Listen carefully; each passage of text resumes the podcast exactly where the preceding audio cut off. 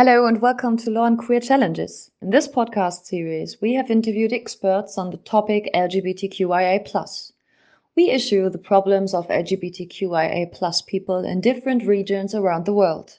We take a look at the current legal situation and discuss what can be done to help those who are affected.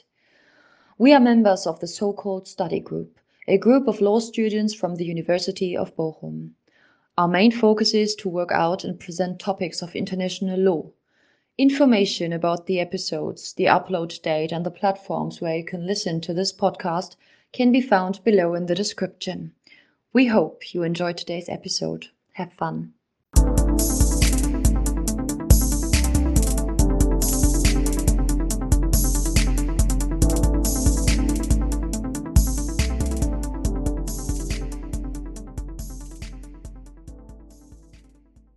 Let's start with your person. Um, who are you and uh, what is the organization Same Love Toti? Uh, thank you for having me here on this uh, podcast. So, my name is Kim Lithgow. We're from South Africa, and um, our organization is called Same Love Toti. Uh, we're a, a, a, registered non-profit organization that is a uh, serves a LGBT community, um, and we are human rights based. Okay, and so how um, how do you join the organization? When? Um, you know, in we we're open to um, whoever wants to join. So essentially, uh, we get a lot of lesbians, gays, transgender youth that um, would phone us to to ask for advice on that, and then also um, we provide safe spaces for them and resources. Then also we speak with their families as well. So we we um, welcome the youth, we welcome their parents. Um, we also then would obviously interact with their schools and churches and that. But um, yeah, our members would eat, would, would, would be the the the LGBT and uh, and and their parents and families. Uh, so you're the founder of Same Love Toti. Um, how did you come up with the idea? Yeah, so so essentially, I'm what's called a, a late bloomer.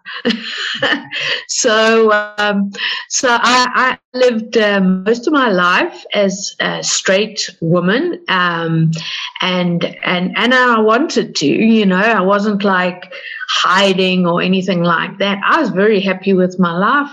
Um, I was married, got two kids. Um, so yeah, I was very happy. But then uh, uh, once I got divorced, I started to date women.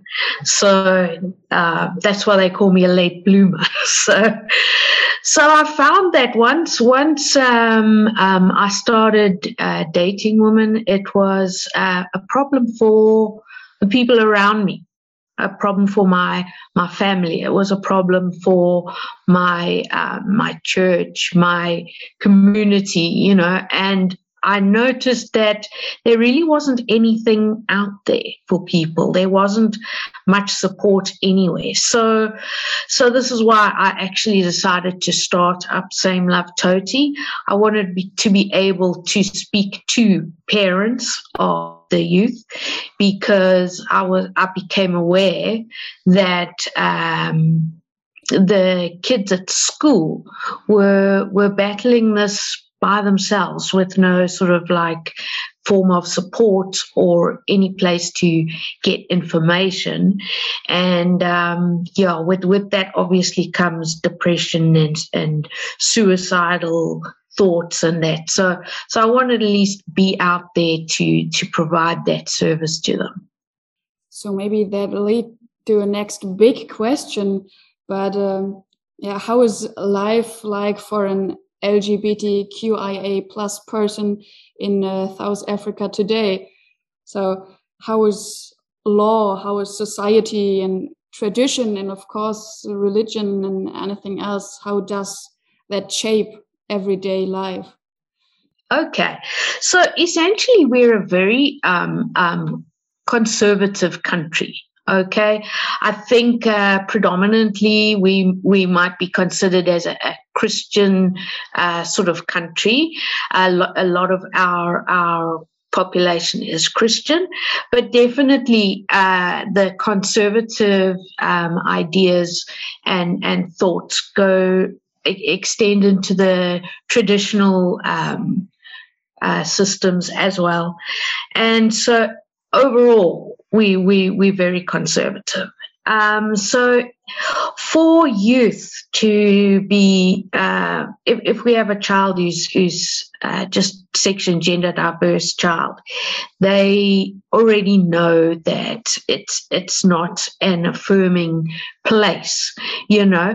So they do they do get bullied at school.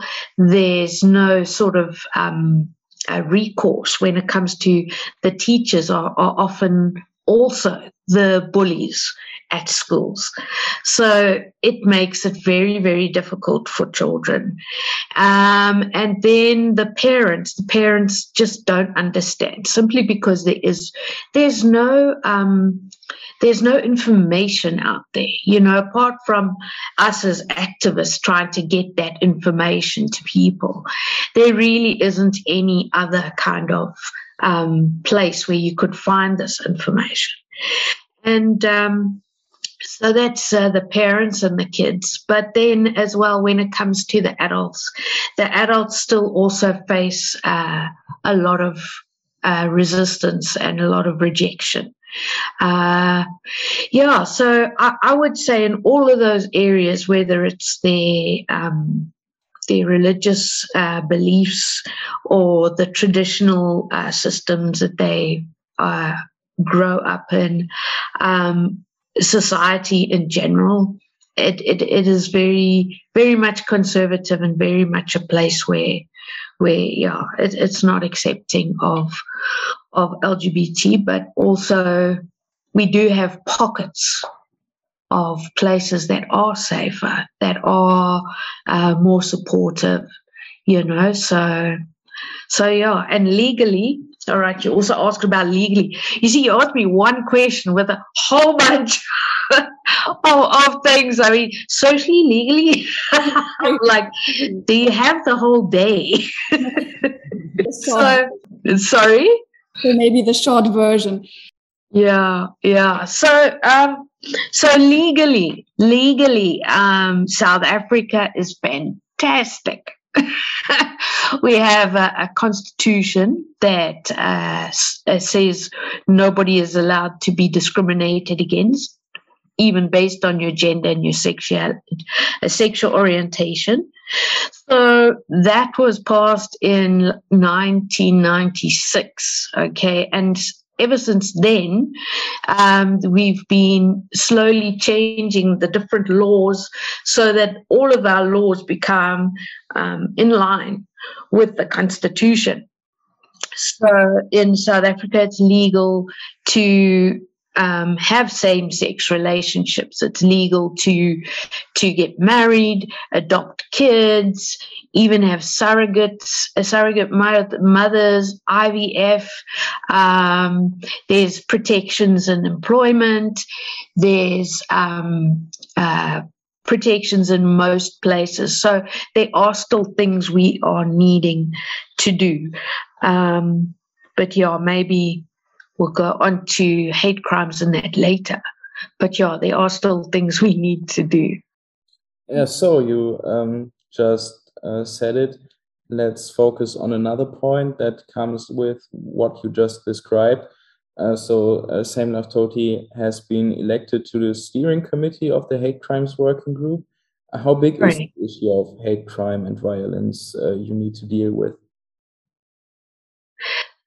The hate crimes at the moment has really just um, uh, become more and more of a problem, especially this year.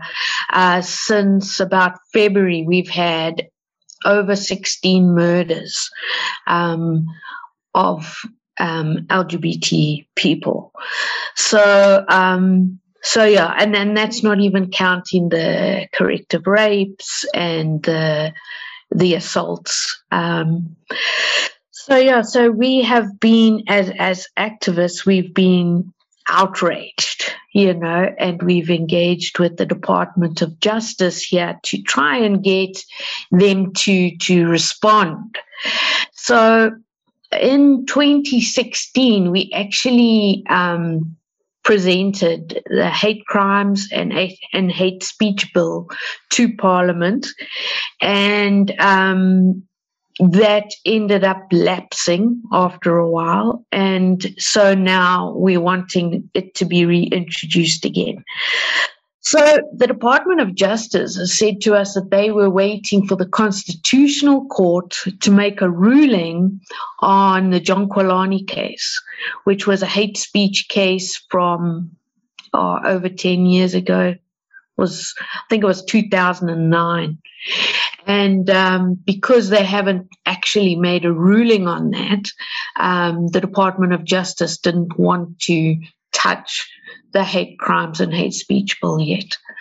So thankfully, just a, a, a, few weeks ago, the Constitutional Court did make a ruling, did say that it was hate speech that was uh, that Jon Qwelane had said he had he he was an editor here in South Africa that had said um, derogatory things about gay people in in in the newspaper, and um, yeah, so they finally ruled that it was hate speech, and so now literally this week, the Department of Justice has said that they are going to now be looking at the hate crimes bill. They are going to be uh, putting it forward for um, public comment. So that's fantastic because that's obviously the first step. Then once they um, have that in public comment, then they can start um, working on it from their side. Uh, yeah, so it looks like we're now back on track to getting this bill passed. Um, yeah, so it's exciting. We're very happy at the moment. At least there's movement. Yeah, that sounds like the right movement. But so if I'm in trouble myself and um, because of my lifestyle, can I go to um, to report to the police or to official bodies myself, even if it's not directly to the court? Yes, yeah, yes, you could. You could uh, um, go to the police station to to report an assault, um, um, and uh, unfortunately, here most hate crimes are not reported. There's about 80% of hate crimes that are not reported. And the reason for that is secondary victimization from um, the police, but also from health officials, from first responders, from so many people that, yeah, most people would just rather not report it. So, so yes, but legally, you're allowed to legally you sh- you know you definitely should go. And this is why uh, for organizations like myself um, we we offer them to go with people to report this with people to court. Um, we have a young girl who was assaulted about two years ago. And um, oh, it's more now. I think it was 2018 she was assaulted. And uh, she ended up in a, in a coma for like 10 days. And yeah, and anyway, so we've been going to court with her. She, um, you know, whenever there's a court appearance over the past uh, few years now. And we think, we hope they're coming to the end of their deliberations shortly. But uh, yeah, it's it's a very long process, and definitely they need the support going through. My next question would be: um, Are there any uh, differences uh, to other African countries regarding uh, the LGBTQIA plus situation? Yeah, yeah, no, definitely. So essentially, um, we have got the most progressive um, constitution in in Africa. um, and in, in you know I think globally as well. It's one one of the most more progressive constitutions, but definitely in Africa we um, do allow same sex marriage, and um, that's a big thing. Just to be able to um, to exist in in um, in, in, in your communities. That's um, a, a, big thing. So we have a lot of people coming from other communities that, uh, sorry, other countries that uh, come here for just because they need to get away. They need to be allowed to live, you know, um, because they get get turned in to the authorities if people find out that they're gay or if even if people just suspect that they're gay. So to escape that, they come to South Africa because at least here it's not illegal to be gay. And um, yeah, and then we have all of the other protections.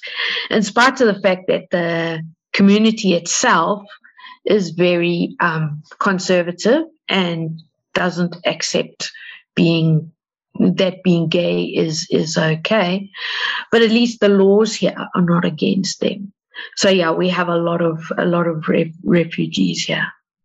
And so if um, they come to to South Africa, and in general, you uh, just taught us that there are a few safe places where you can date, or if I don't know, can you meet the um, like-minded people, or is it possible to to meet them in a public place? Um, yes, when, when I say safe spaces, I mean like um, places that are are accepting of being gay. For example, let me give you one example.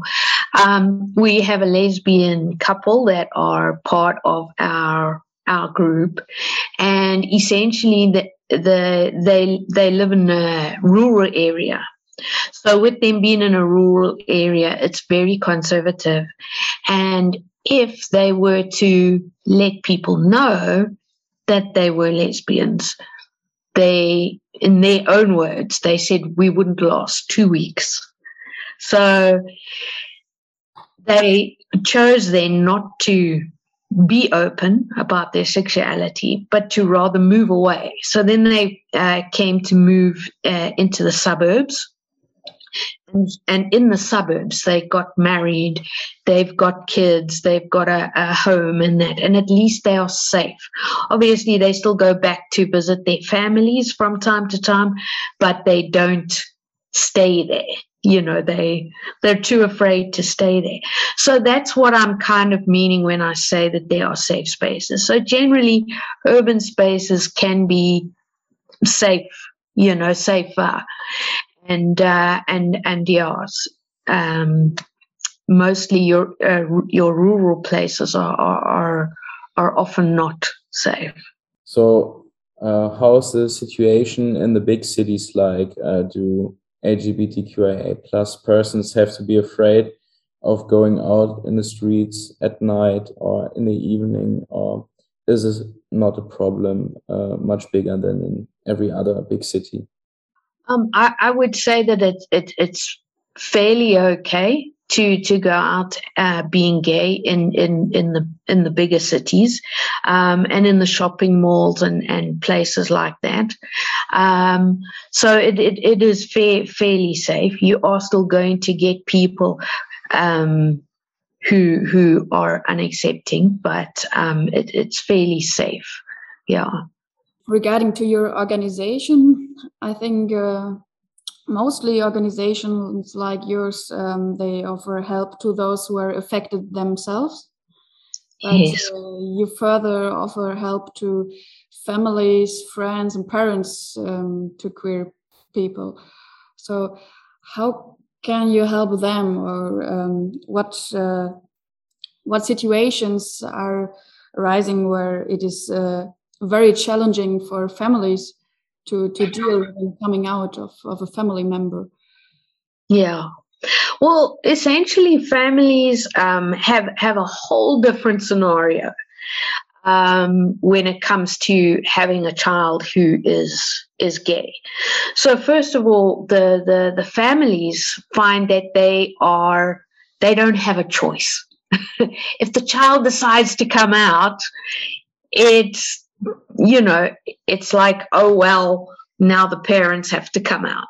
Whether they want to whether they're ready whether they understand it's just too bad. They they have to come out. So straight away these parents are put into a place where they um, first of all they don't understand themselves you know at least with with uh, queer kids they know for certain look this is the way i am. I might not understand it intellectually but you know this is the way i am. That's all that i do know.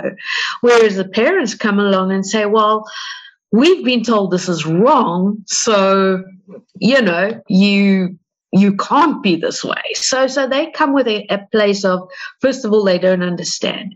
Second of all, they've got to deal with extended family, with churches, with their, their reputation being damaged.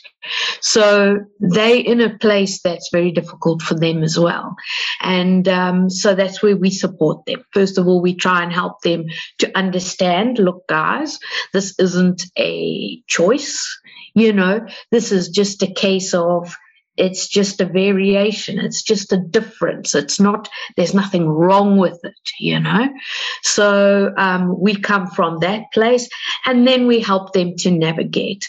So we we we then would help them in the different spaces where they are finding conflict in that. Um, and and yeah very definitely we also rely heavily then on the laws in the country because then we're able to say to schools, okay, you can't discriminate against these kids. You know, you're not meeting this particular need for this child. So, and the law says this and this and this.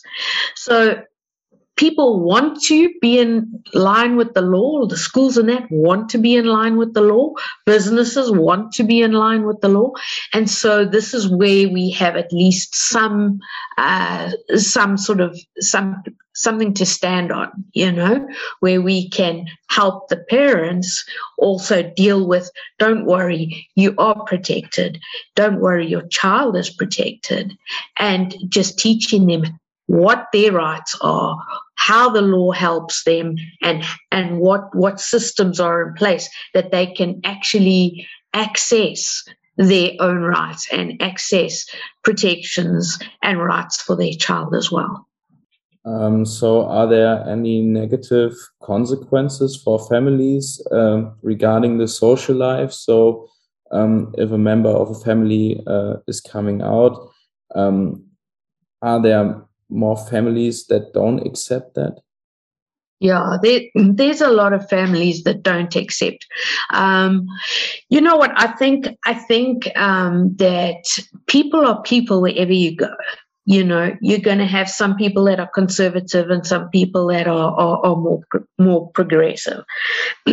so, I think this is true of wherever we we we we are. You know, and um, so the same is true for families. So the families will find that maybe some some people in their families are accepting and some people in their families are not. So um, yeah, then then we just need to navigate that with them and and also with their um, with their social standing, whether it's in their churches or in their businesses you know, we also just help them to navigate that. Okay, so if I'm right, you're um, supporting or you're doing seminars in schools, so for children as well as for adults later on, business and society. Um, where do you think are the differences? You, you um, said that there's bullying at school, where it starts at school, but there's still this uh, traditional thoughts of um, gays being wrong in the in the older generations. So where where can you start to change this attitude? Okay. Yeah, well, um, uh, uh, that is a general uh, misconception is that um, the older generation are are more conservative. Um, because although we see that older older people are more conservative, we've also noticed that, um, especially uh, here, we've noticed it a lot where where older folk, I think because they've lived so much longer, you know, they kind of find a way to be accepting and supporting. So um, it, it, it's almost a, a conundrum that, that, that there are those that are are um, conservative, and we see that. But then there are those who are just so supportive. And what's happening with hate crimes, and that it's actually crimes committed by young people against young people. And and that often is is comes as as a surprise to many people you know but it's not. It's actually a case of we have extremism with no matter what age the people are. So once we hit extremism, whether the people are young or whether they're old, then you're going to have a problem.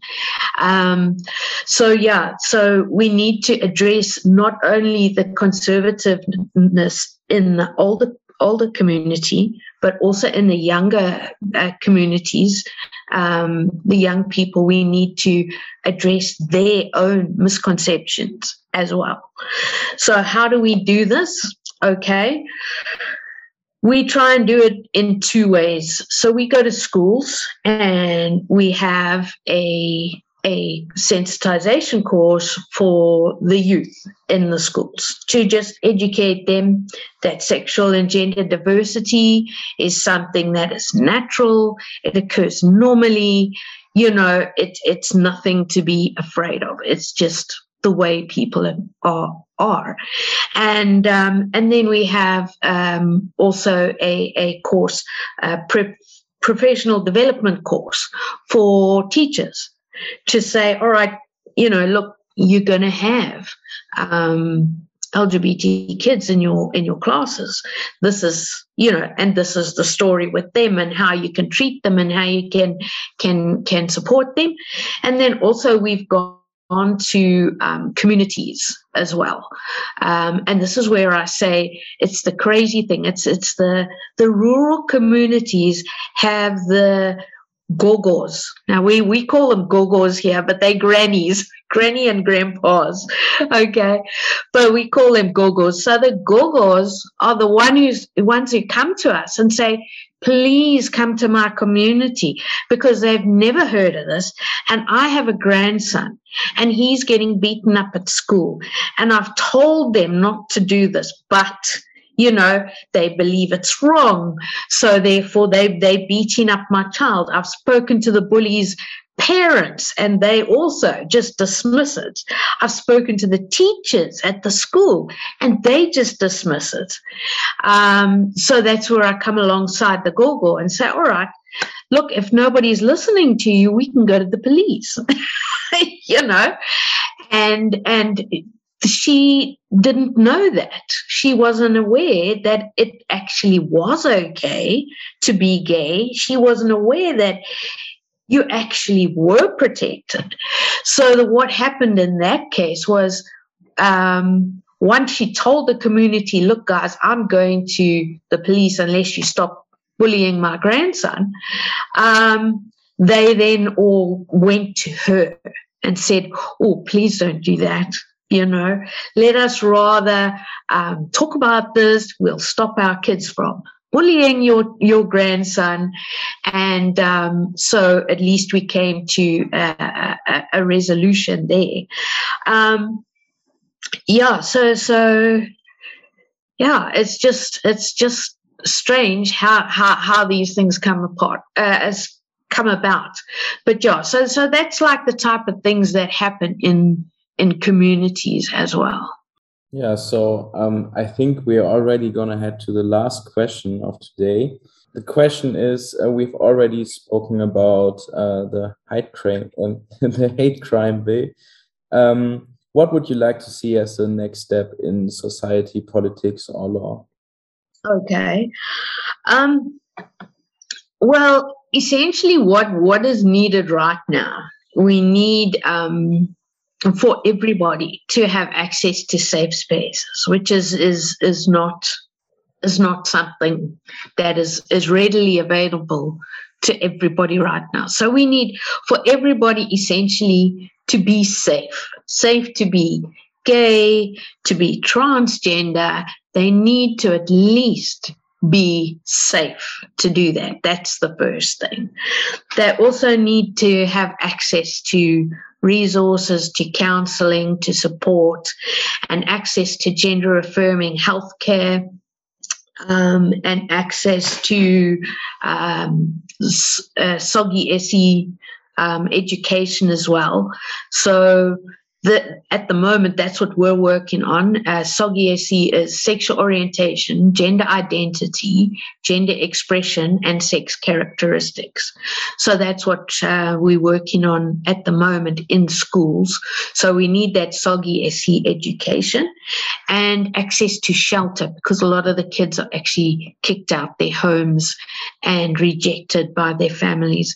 So we need at least to have a, a, a shelter for kids but yeah, in South Africa right now, I think there's one one shelter that uh, caters to LGBT.